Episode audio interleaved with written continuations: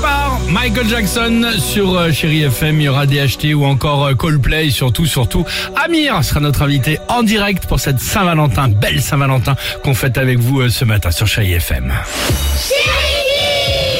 Et Justement, on a demandé aux enfants, vous savez qu'on a bah des, voilà. on peut avoir une amoureuse ou un amoureux très tôt, hein, même à la maternelle. hein, parfois, on a des petits coups de cœur.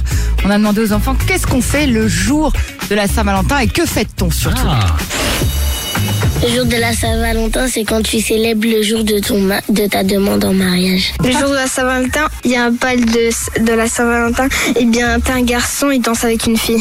Moi, la, la Saint-Valentin, je pense que c'est le jour pour célébrer euh, bah, les Valentins.